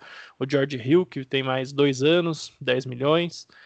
E aí, qual que seria o teu atrativo? O Dante Di Vincenzo, você vai trocar o, o Chris Paul pelo Di Vincenzo, né? Eu acho que o, realmente o, o, o Thunder consegue algo melhor pelo Chris Paul. Então, o Rajon Rondo, que eu citei agora há pouco, talvez seria um nome interessante para esse Bucks. Cara que durante a temporada vai ser ali o seu reserva, você não vai contar muito com ele, mas nos playoffs ele vai conseguir levar a bola para o Yannis. Ao mesmo tempo, não é um cara que vai criar um arremesso para si mesmo, que é outra carência do time. Né? O Bucks é, saiu um rumor aí que estaria interessado no Bogdan Bogdanovic, na free agents restrita. Esse sim é um jogador já com esse perfil. Também no episódio do Kings eu comentei como eu gosto dele, acho que é um cara que o pessoal muitas vezes não conhece a carreira dele na Europa, não sabe como ele é um jogador experiente em momentos decisivos e com boa performance em momentos decisivos, mas também não acho que no nível que o Bucks precisa ele vai ser a solução. Então, é, o John Horst é um, é um bom general manager, talvez não seja um dos tops da NBA, mas é um bom general manager e é, ele tendo a confiança do Yannis, eu acho que ele vai conseguir alguma coisa, vai conseguir fazer o um movimento, está mais do que claro o que, que o time precisa fazer e vamos ver como é que eles trabalham em torno disso. Mas eu, francamente, vou continuar cético, a não ser que eles tragam um armador muito fora da curva por conta do fator Budenholzer. Né? Vamos, vamos ver se o Budenholzer vai botar a mão na consciência e, e rever algumas das práticas deles em playoffs. A forma do Giannis renovar, é, acho que é, é endereçar a principal falha que tem né, nesse elenco. Acho que, como falou muito bem, esse é, é a, o armador que cria para si próprio, né? É, que consegue armar quando a bola sair da mão do Giannis, mas que também consegue consiga criar o seu arremesso. O Bledsoe, né, quando ele chegou do, do, do Suns, ele chegou muito bem é, ao defensive team, né? Primeiro time temporada 18-19, segundo time na temporada passada. Agora, quando chega, chega nos playoffs, os times falam, tudo bem, a gente precisa marcar, tem que dobrar no Giannis, deixa o Bledsoe livre e ele não mata as bolas, né? Você vê, se olhar ali a diferença dele, né, de temporada regular para playoffs, regular a média dele ele fica 34%, não é um absurdo, né? Não é aquela coisa putz, exime arremessador, mas também não é, né, precisa respeitar o, o, arremesso dele, então você já não pode mais deixar ele tão, tão livre. Agora nos playoffs isso cai para 25%. Né? Aí sim, aí, aí começa a prejudicar muito, porque você, cada quatro, quatro posses de bola que você dobra em cima do Giannis, tira a bola da mão dele e cai no Bledsoe, que é o jogador que está livre, ele vai errar três. Né? E isso em playoffs é, é, é, é para matar, né? acaba qualquer acaba com qualquer série, qualquer temporada de time. Ah, o, o caminho, então o caminho é atrás dele, fala, tem esse humor né, do Chris Paul é muito difícil, como o Roman também falou, né, montar um pacote, até porque também, além da, da, da falta de jogadores, né, teria que sim realmente montar esse pacote de Bledsoe, George Hill e Ilyasova, não atrai, né, a escolha por essa agressividade toda né, do, do, do GM do, do, do Bucks de fazer trocas, tentar melhorar esse time. Né? Então ele, ele mandou a escolha né, pelo Bledsoe, mandou escolha pelo, uh, pelo George Hill, se não me engano, quando recebeu ele do, do, do Cavs. Então, assim, ele, já, ele já deve várias escolhas, ele praticamente não tem escolha de draft. Até esse foi um dos motivos, né? Quando, quando teve a, a ida do Brogdon pro, pro Pacers, né? Uma das, uma das coisas que eles falaram foi, não, a gente não é questão de dinheiro. Né? Não, a gente vai pagar, vai pagar a luxury tax se for preciso, mas a gente só enxergou no, não enxergou no, no, no, no Brogdon esse jogador de 80 milhões, né, que foi o que o Pacers pagou, e a gente conseguiu é, escolhas né, de draft uh, por ele. Então, é, e isso vira ativo, né, como, como o Horst ele é, é, muito agressivo em trocas, e, então é, ele deve fazer alguma coisa. A gente falou no episódio passado, né, o, o Sam Presti, ele, quando ele faz uma troca ele já está pensando na, na, troca seguinte, né? Então, às vezes ele recebeu o Bledsoe e o, o Bledsoe, o Hill e o Ilyasova, talvez para ele seja seja de valor, porque ele consegue fazer isso juntar com, com as né, 89 picks que eles receberam do, do, do, Clippers e do Rockets, ele consiga tra transformar isso em, em asset melhor. Não, né, não, não acharia nada estranho isso, mas ainda acredito que o Chris Paul, o melhor caminho para ele seja, seja o Knicks, né? Acho que é o, é o, mais atrativo. Mas acho que o tipo de jogador realmente é esse. Fora, e, fora isso, movimentos do, do, do, do Bucks vão ser muito. Ah, ser mais do mesmo. Né? Acho que também não tem para onde fugir.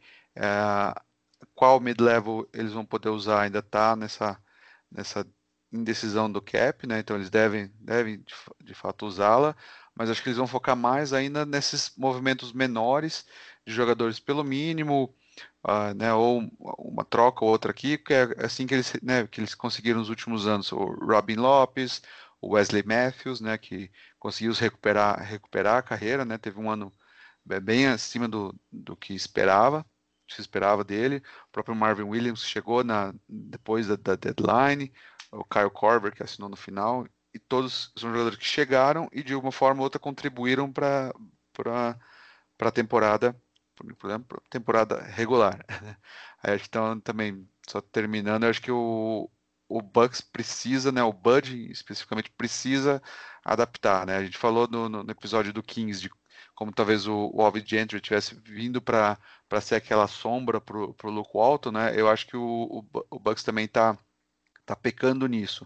Eu acho que não parece ser do feitio do, do Horst né, de se meter na, na comissão técnica, já visto que a comissão, praticamente toda a comissão do, do Bud veio com ele do, do Hawks, né? Mas eu acho que é precisa ter ali algum, alguém, ele precisa né, dar aquela cotocada de alguém para mexer, né, fazer esses ajustes, principalmente nos playoffs, né? Acho que o, o, o Bucks vem muito, muito redondinho para regular, com aquele né, um jogo você tem tempo para se preparar, você vai enfrentar cada jogo, é um, um, um adversário diferente, em ginásio diferente, aquela coisa toda. Mas quando chega em playoffs, você joga dia sim, dia não, contra o mesmo time, aí eu acho que esses ajustes é, o Bucks precisa fazer, né? Tão importante quanto o elenco. É, Milwaukee é um time que eu paro, vejo, olho o elenco, olho os contratos, fico pensando e não vem a troca sabe? Não aparece a troca, não aparece o caminho, não é um caminho simples, como vocês estavam explicando. O Eric Bledsoe é o quase obrigatório que ele esteja em uma dessas trocas, ele tem um contrato até 2023.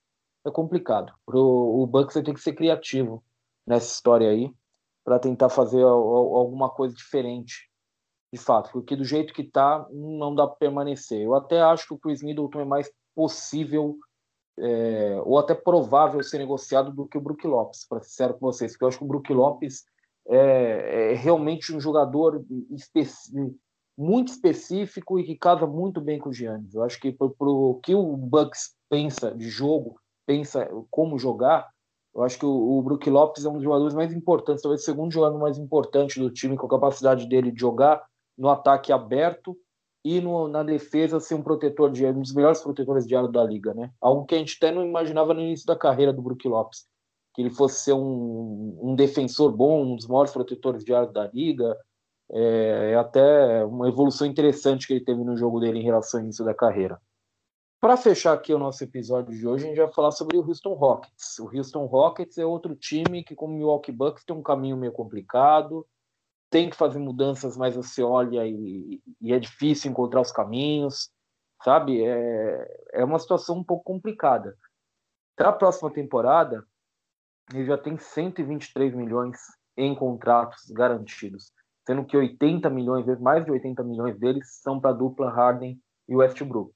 O Houston perdeu o Mike D'Antoni, perdeu o Daryl Morey. Sabe, é, eles são a base do que o, Houston pensava fazer como time, né? Um time que jogava, que levou o espaçamento de quadra ao nível máximo. É, só que agora eles saem, né? O D'Antoni e o Daryl Morey saem. A gente não sabe exatamente se a ideia das novas pessoas que vão assumir o time, se o Steven Silas, se o, o Rafael Stone, né, que era um dos assistentes do Daryl Morey que assume como, como gerente geral do, do Rockets agora. É, a gente não sabe exatamente se, se a ideia deles é 100% alinhada com o que era a ideia do, do, dos dois anteriores. Só que a gente sabe que eles estão atados com esse elenco. Então, assim, se a ideia não é a mesma, sinto muito, porque o elenco vai ter que ser mais ou menos isso aí. É muito difícil a gente vislumbrar grandes mexidas nessa base que se montou, que é um time muito particular, né? Sem pivôs, é, um elenco sem pivô é muito complicado, sabe? É, é um time que está meio que atado a uma ideia de jogo de pessoas que foram embora agora, tipo, sabe, da, da franquia. E com essa folha salarial gigantesca. Então, assim, o André, até vou começar por você. Com essa folha salarial, com essa, esse elenco que parece muito mais moldado à ideia de pessoas que agora estão fora da franquia. Dá para você vislumbrar de fato o Rockets como candidato ao título que ele pensa ser, o que ele gostaria de ser, como um time que tem James Harden e Russell Westbrook, dois dos últimos cinco MVPs da liga, juntos? É, é factível isso? O que, que esperar agora de Stephen Silas? Sabe, o, o Houston me parece um, um, enorme ponto de interrogação, cara. O que, que dá para fazer, o que, que dá para vislumbrar partindo desse ponto que a gente está agora? Favorito ao título, acho que eu não diria hoje, né, no dia que a gente está gravando aqui, começo 4 de novembro, eu, eu acho que não, né, considerando também, vamos pensando assim, volta todos os times, né, mantém todos os times da, dessa última temporada, mantém os seus os, os núcleos, né, ainda contando que a gente vai ter um, a volta do, do, do Warriors, né? Mas, mas dá para, acho que dá sim para construir, né? Dá para dá para voltar a ficar nessa faixa de, né, da 4 a 5 e ser um time que incomoda muito. A contratação do, do Stephen Silas eu acho que é muito boa, né? Eu grupo que tem com, com amigos aqui do, do no WhatsApp, assim que saiu a demissão do do do D'Antônia, demissão ou saída, né? Enfim, é, eu falei, o nome, melhor nome, Stephen Silas, né? Ele já, já tinha sido uh, entrevistado pelo pelo Rockets, pelo Murray na época, ele foi um dos finalistas do, de quando o emprego foi para o Mike D'Antoni, né? Então, ele, ele, apesar de novo, ele tem muita experiência. Ele começou na, na, na NBA no, junto com o LeBron lá no Cavs, né? Ele fazia parte da comissão do pai dele, né, o, o Paul Silas. Então ele, ele trabalhou todo esse tempo junto com o pai dele. Né, depois ele foi para o Charlotte. No Charlotte, demissão do pai dele, ele acabou, ele ficou. Então ele participou também da comissão do do Steve, do Clifford, né, que hoje está no, no, no Magic, outro excelente técnico. Então assim ele, ele vem de muita experiência e agora estava né, no último nesse último ano ele foi ele assumiu como o, o assistente principal do Rick Carlisle no, no Mavs ele assumiu o controle da, do ataque né e entregou simplesmente, entre, simplesmente entregou o melhor ataque da história da NBA né na, naquela estatística da, da offensive rating assim, não é pouca coisa então assim ele sabe né, basquete ele passou, ele teve cada, se olhar cada um dos times onde ele passou como assistente, eram são times com estilos de jogo diferentes, então é muito provável que ele, ele vem, vem, vem colhendo um pouco disso de, em cada uma das passagens que tem. Ele tem experiência com, com grandes nomes, né? Então, né, passou, pelo, passou com o LeBron, ele trabalhou muito perto com o Kemba no, no Charlotte ao lado dele também no, no banco, ele tinha Patrick Ewing, né? E agora, nesse último ano, estava com o Luca, estava com o Carlisle, que tem um, um pedigree absurdo. Então, acho que assim, é um ótimo sinal pro, pro Rockets, né? Eles estão hoje, eles anunciaram também que assinaram é, o John Lucas, então um assistente, mais um assistente veterano para ter ao lado, para ter no banco dele, né? Na, na, equipe dele, também é um bom nome.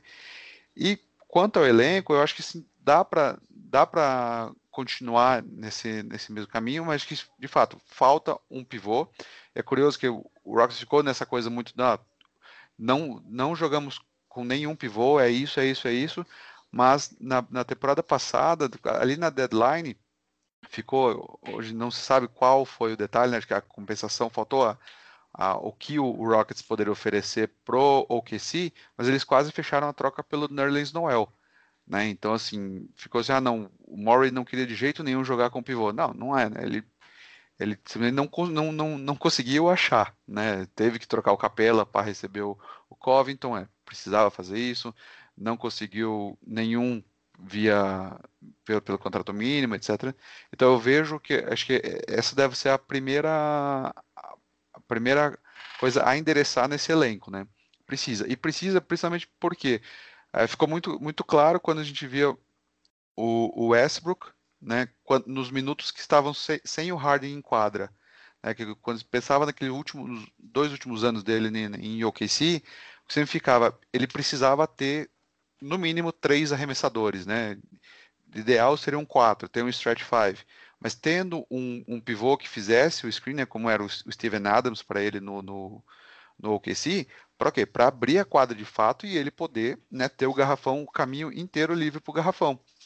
Agora, nesse time do, do Rockets, sem essa figura do pivô, né, simplesmente abrindo os quatro na, na, na linha de três, ele não conseguia é, passar por cima. Né? O Lakers colocou o Anthony Davis na frente dele e simplesmente acabou. Né? Ele não tinha infiltração, ele não conseguia fazer passe. Qualquer tentativa de infiltração era dobrado, ele cometia o turnover. Então, acho que endereçar um pivô é um, um, um bom caminho para facilitar, ao menos facilitar esses minutos do, do, do, do Rockets sem o Harden, né? Que foi, em boa parte dos jogos foram os minutos onde eles acabaram perdendo os jogos, né?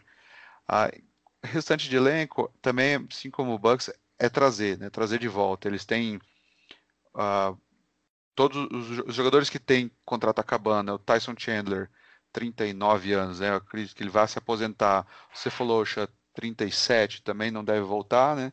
Tem o Bruno Caboclo, que jogou muito pouco, talvez volte pelo mínimo. Demar Carroll também praticamente não jogou. Jeff Green talvez volte, né? Ele teve ali uma, uma revivida na carreira com, como um, um small ball uh, center, né? Talvez ele volte. E de resto é trazer todos os jogadores de volta, né? O Rockets não tem escolha de draft, né? Eles quinto ano seguido que eles não, que eles não vão ter uma escolha de, de primeira rodada. Isso afeta também né, é, essa questão do, do banco. Então eles vão ter que trabalhar no, nos jogadores de mínimo, né, de mínimo e as exceptions. Uma das coisas né, que, o, que é de se de, de elogiar o, o, o Rockets, o, o Murray, o trabalho que o Murray fez é como ele tem né, Westbrook e Harden, os dois agora ganhando 40 milhões né? cada um ganhando 40 milhões, e ainda assim os time, o, eu, a folha salarial deles não está na não está no, no Luxury Tax, né? Ele consegue toda toda a uh, trade deadline ele faz alguma faz umas trocas que parece ser uh, completamente aleatórias, né? Trocava Gary Clark por Isaiah Hartenstein, né? Nem, nem, sei se os dois vier, fizeram esse programa assim, jogou, trocou o jogador que nunca tirou o agasalho por outro que nem, nem, nem entrou em quadra em nenhum jogo, né? nem colocou agasalho.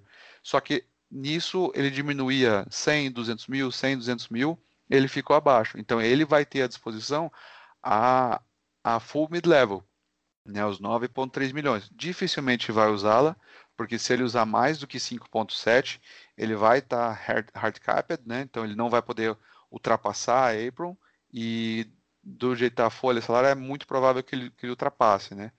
Então, é, acho que o, o caminho para o Rockets é esse. É uma, uma outra forma que eles têm também, que por, esses, por essa quantidade quase findável de, de trocas, eles têm quatro trade exceptions, né? Então são é aquele um saldo de troca, né? Onde ele pode receber um, um jogador por esse salário sem precisar mandar né, nenhum. Então eles têm uma, uma trade exception de 3,6 milhões, duas de 2,6 e uma de 1,6. Né? Então é ficar de olho aí no, que, no que, que, eles podem fazer, principalmente com times que vão também querer ficar abaixo da, da, da Luxury Tax, queimar um pouquinho de salário, pensando em 21.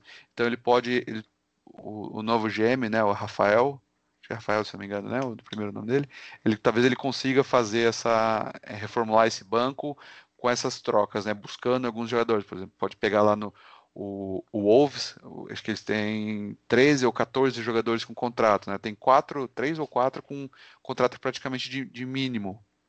Né? O, então eles podem ir lá, talvez pegar, oh, você não vai, não vai pegar esse jogador, você tem quatro escolhas de draft esse ano, não quer, não quer falar comigo, né? Fazer alguma coisa aqui, recuperar. O, agora o, o Murray lá no, no Sixers, né? Também tem alguns jogadores ali, também possa, talvez eles possam trabalhar alguma coisinha um ajuda o outro, né? De, e pega algumas, algumas escolhas de base, por exemplo, tem o Glenn Robinson, né? Ele tem uma player option, mas ele dá opt-in e troca para uma exception como essa. Né? Então acho que é o, esse vai ser o caminho para o Rockets para 2021. É, eu acho que o, o, Rockets ele ele tem ali um, um esqueleto de um elenco já bem montado, se você for ver, né? Tem essa questão do pivô e eu acho que realmente eles, eles têm que buscar um pivô. É, tem nessa questão, ah, é microball, é analytics tal. O pessoal às vezes pega birra disso, e como o André disse, né, o próprio Murray buscou um pivô, não é que ah, jogar com pivô é certo, jogar com pivô é errado. Não, você tem que montar o time que faça sentido em torno dos seus melhores jogadores. E nisso as, as estatísticas analíticas são né, o seu fio guia. Então, existem maneiras de você botar pivô nesse time e existem pivôs que não vão ser tão efetivos. A questão da troca do Capela era mais pelo salário elevado dele, né, na, o nome do jogo da NBA, no final das contas, é salary cap, teto salarial.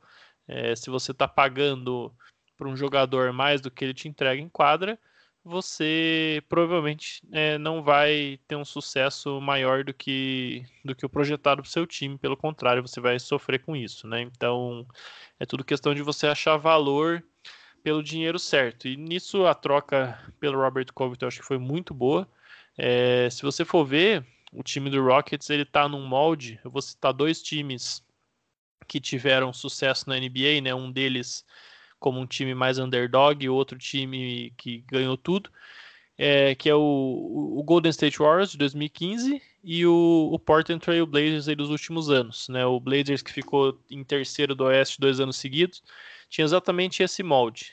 Dois armadores é, muito bons, dois alas 3D e um pivô que podia participar no pick and roll. É, e o Warriors 2015 tinha outras particularidades. O Draymond Green é um jogador numa outra prateleira comparado ao Covington e o PJ Tucker, mas é mais ou menos o mesmo molde de time. Então, se você vai ter o Westbrook e o Harden, é, não faz nem sentido você ter um pivô, sei lá, pontuador, por exemplo, né? É, e aí, quando você tem o Covington e o Tucker, que são dois excelentes defensores e, e espaçadores de quadra, é, eu acho que cabe muito bem um pivô ali para você jogar no pick and roll, principalmente porque o Westbrook, especialmente, é um cara que teve muito sucesso na carreira é, jogando no pick and roll com o Steven Adams, é, né, lá no OKC principalmente. O, o Harden até antes do, do Rocket se tornar tanto a isolation, ele, ele fazia também esse tipo de jogada com sucesso. E uma das coisas que eu acho que o D'Antoni pecava, principalmente em playoffs, era não utilizar o Harden fora da bola para criar espaço. Né? A gente viu o Harden até foi criticado muitas vezes. Ah, final de jogo, o Westbrook tá com a bola e o Harden tá parado no meio da quadra com a mão na cintura. Isso acontecia realmente, mas não era porque o Harden, sei lá, tava fugindo da bola, tá? Igual o pessoal falava.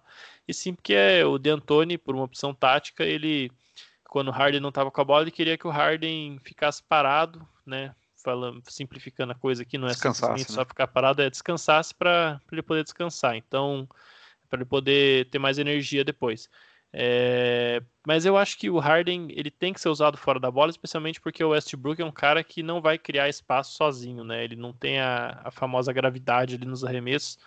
para atrair a defesa para fora quando ele toca a bola. Então, é, de repente, você ter um pick and roll com o Harden fora da bola, criando espaço, pode ser uma jogada bastante interessante, bastante letal e uma maneira de você usar o Westbrook de, de um jeito diferente do que do que o Murray e o projetaram nessa temporada, que foi uma maneira bastante Westbrook, vale lembrar, antes da lesão, antes do Covid, antes da lesão que ele teve na bolha, estava tendo ali um, dois meses que foram tipo um dos melhores da carreira dele, sem dúvidas, né? Então estava tendo um excelente impacto em quadra.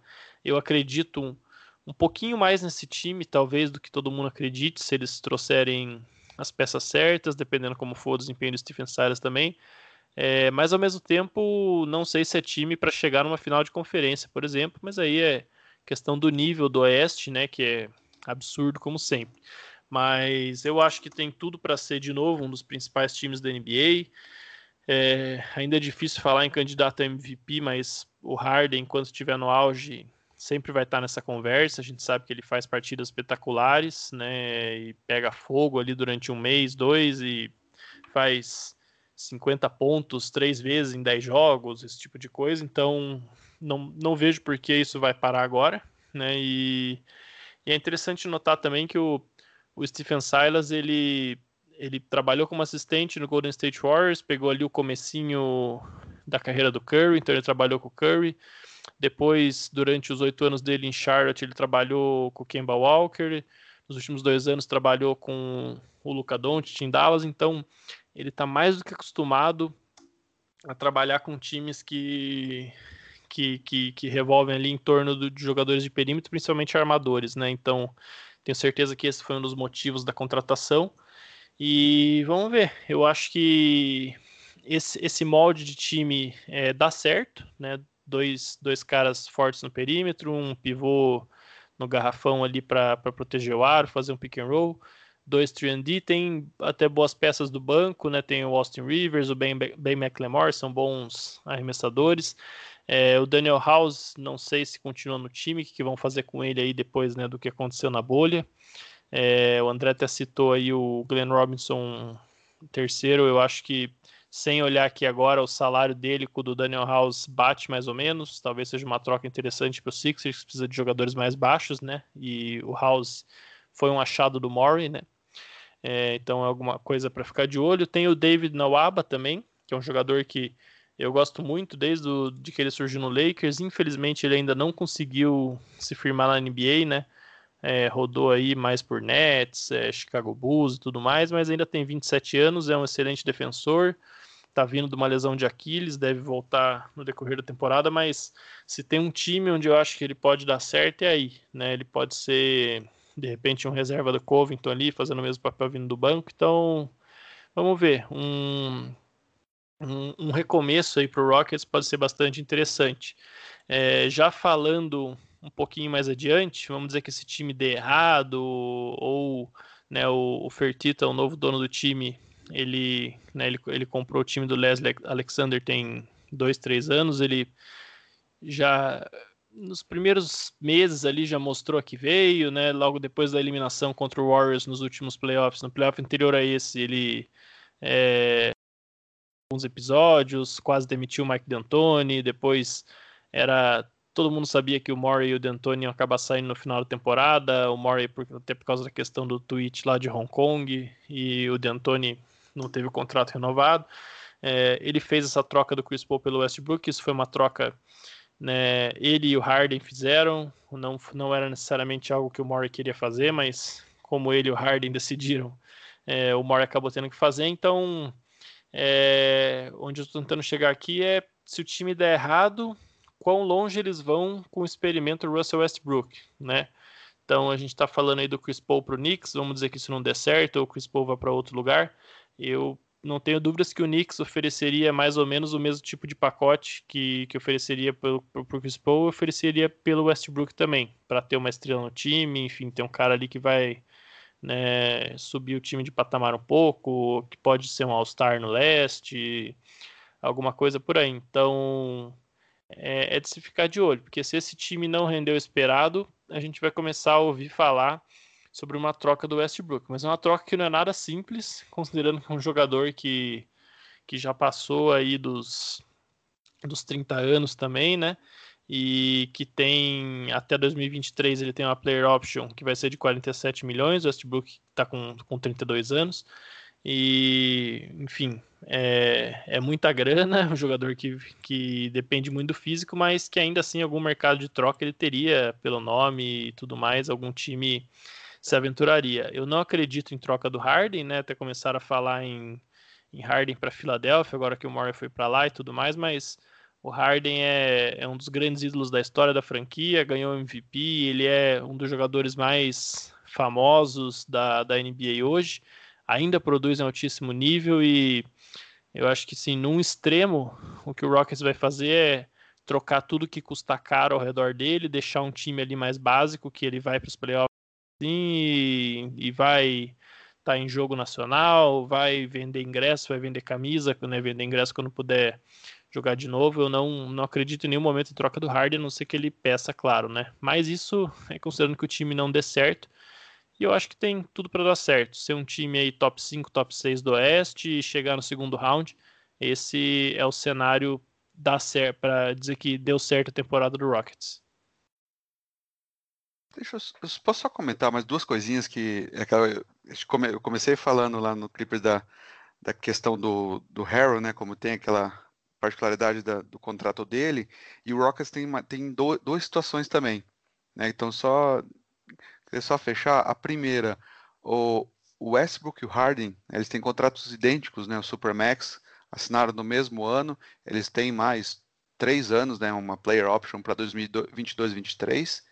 Só que como já, como está fazendo esse ano, vai fazer três anos que eles assinaram essa extensão Supermax, eles podem assinar uma nova extensão já.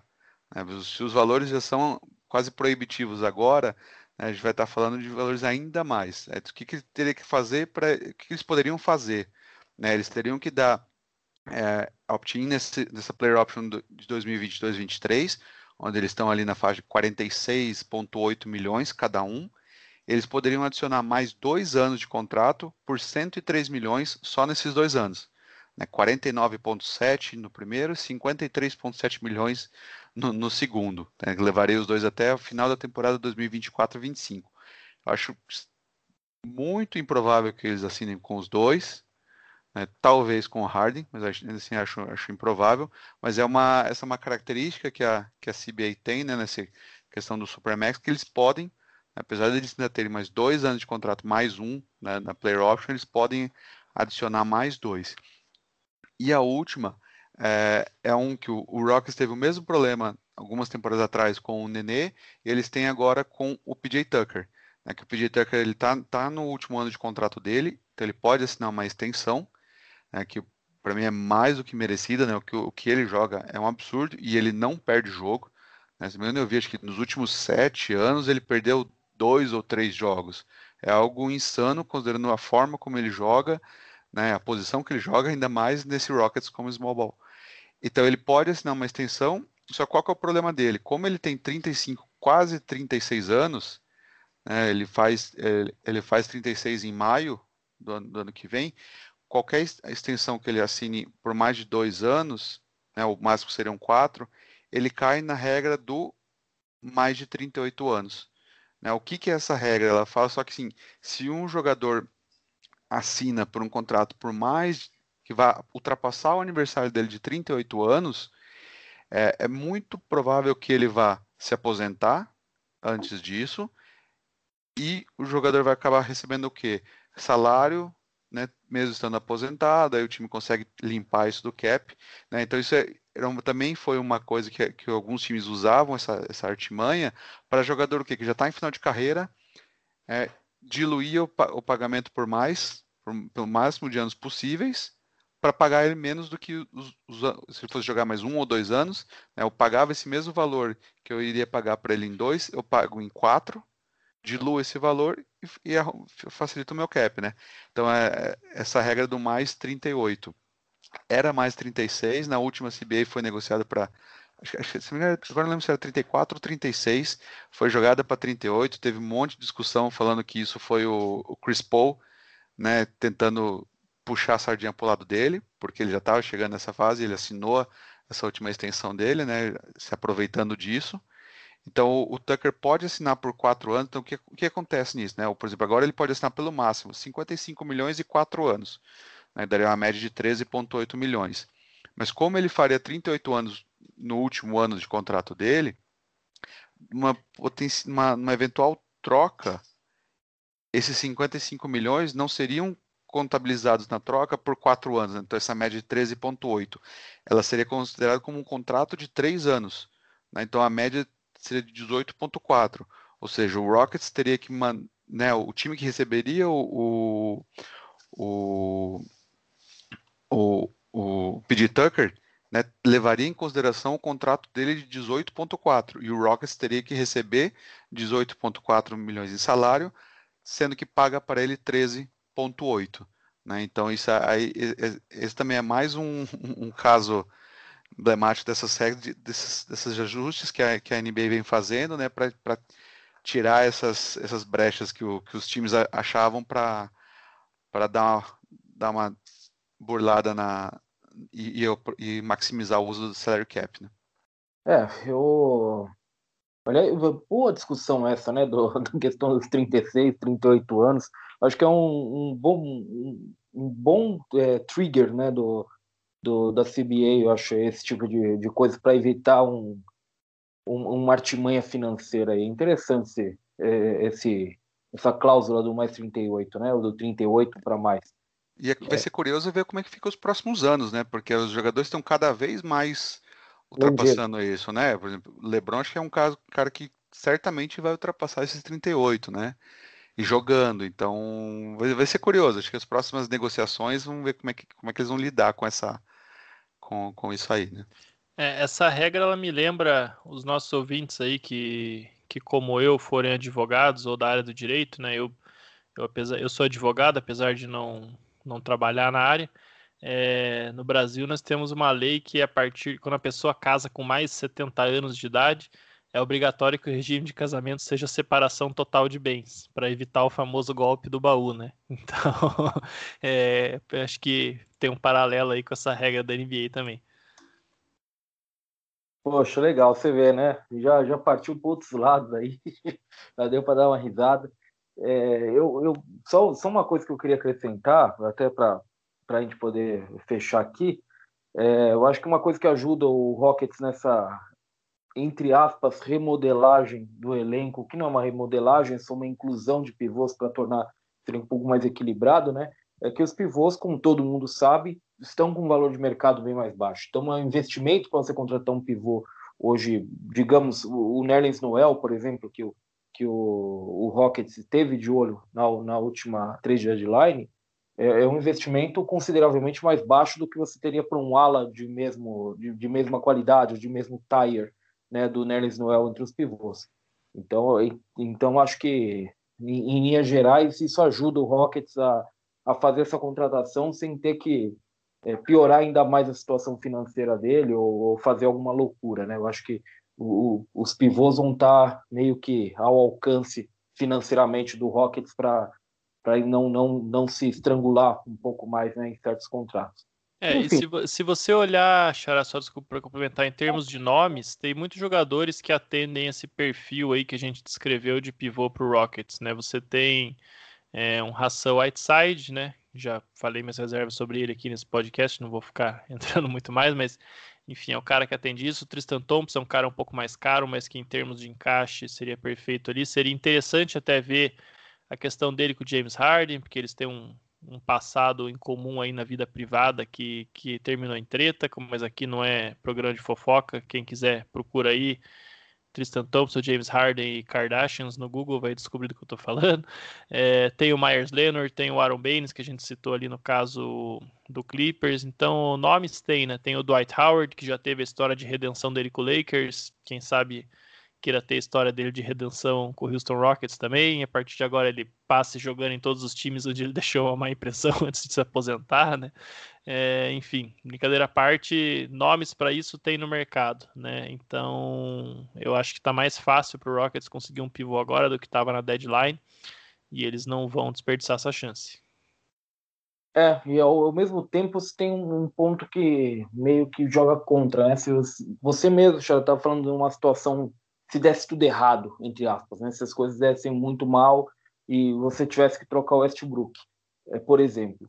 Você não tem mais o Daryl Morey, que é o maior especialista na NBA, como o André já, já falou em outras, em outras edições até, em fazer trocas por com o aparente pouco valor e não se estrangular no meio delas também. Então, é, é, incrível como ele, ele conseguiu se safar, por exemplo, do contrato do Chris Paul e antes da aquisição, da aquisição do Chris Paul também. Ele faz essas trocas acontecerem que a gente acha difíceis, elas meio que saem e não só saem, né? Elas saem e, e você não vê o Rockets é, se complicar tanto assim, né? Até que o Rockets se sai razoavelmente bem, quando alguns outros times certamente se quebrariam em troca por, por certos contratos que o Rockets tem e adquiriu ao longo do tempo.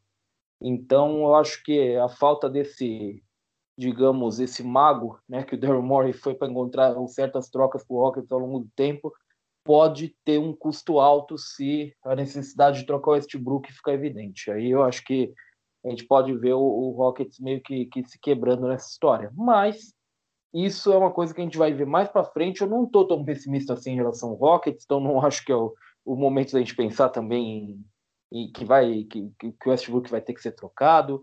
Eu acho que nesse momento a gente passa a régua nos times que ficaram pelas semifinais de conferência. E o próximo episódio aí sim vai ter Lakers, vai ter Nuggets, vai ter o Celtics e vai ter o finalista Miami Heat. Já estou esquecendo Miami Heat, impressionante, né? É, e Miami Heat, que são os finalistas de conferência, o finalista, de, o finalista da NBA pelo leste e o campeão da NBA. O Lakers, a gente chega no topo, de fato, que a gente está prometendo há um bom tempo, né? Por enquanto, a sétima edição aqui do Jumper Front Office fica por aqui. E eu quero agradecer primeiro ao meu xará, o Ricardo Romanelli, por mais essa participação. Obrigado, Romanelli. Até a próxima. Obrigado você também, Xará. Obrigado, André, os nossos ouvintes que nos acompanharam até aqui. E até a próxima. Chegamos finalmente no, no topo da NBA na última temporada, no próximo episódio. Então, não percam. André, também estou ansioso para poder falar sobre a nata da NBA na próxima edição contigo. Valeu, obrigado, Ricardo. Roma. Vamos lá, chegamos ao final. É isso aí. Até a próxima. E... E fica o convite para você, leitor e ouvinte do Jumper Brasil e do Jumper Front Office, para acompanhar a gente em mais esse, esse episódio e depois, mais para frente, que como o Xará disse, a gente não para por aqui. A gente vai comentar aí muita coisa mais para frente, porque tem muita coisa para ser debatida ainda sobre as regras da NBA, sobre as possibilidades de negociação dos times, e, e com o calendário se apertando todo, né? Eu acho que a gente vai ter a gente vai terminar provavelmente os times e já vai ter que cair matando em cima da agência livre, porque ela vem aí, vem rápido, pelo jeito, viu? Por enquanto, pessoal, fica o nosso agradecimento. Até a próxima. Tchau.